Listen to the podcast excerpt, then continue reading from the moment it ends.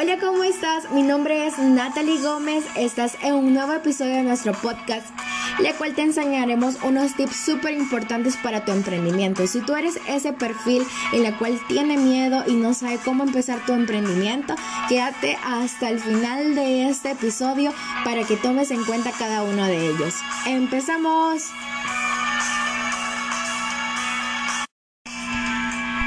Sabemos que tenemos una oportunidad para valorar nuestro tiempo y ser capaces de resumir una idea y proponer un proyecto.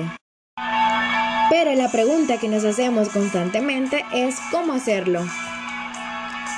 Bueno, te diré, con aplomo y decisión, no hay nada más que contagie tanto como el entusiasmo. Es importante confiar plenamente en la idea que presentamos. El entusiasmo nos hace transmitir pasión y confianza en lo que estamos diciendo. Es importante ver quién está detrás de la idea, quién va a hacer eso. Es válido tanto si es para vender una idea, porque en este caso estamos presentando el equipo perfecto.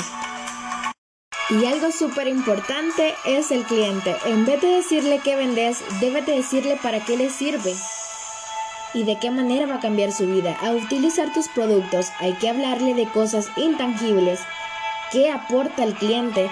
¿Qué significado tiene tu empresa para él? ¿Es algo que le sirve para avanzar y que encaja con otras cosas que ya consume? Y va a llegar el momento en que te va a preferir a ti siempre. Espero te haya ayudado mucho nuestros consejos. Nos escuchamos pronto.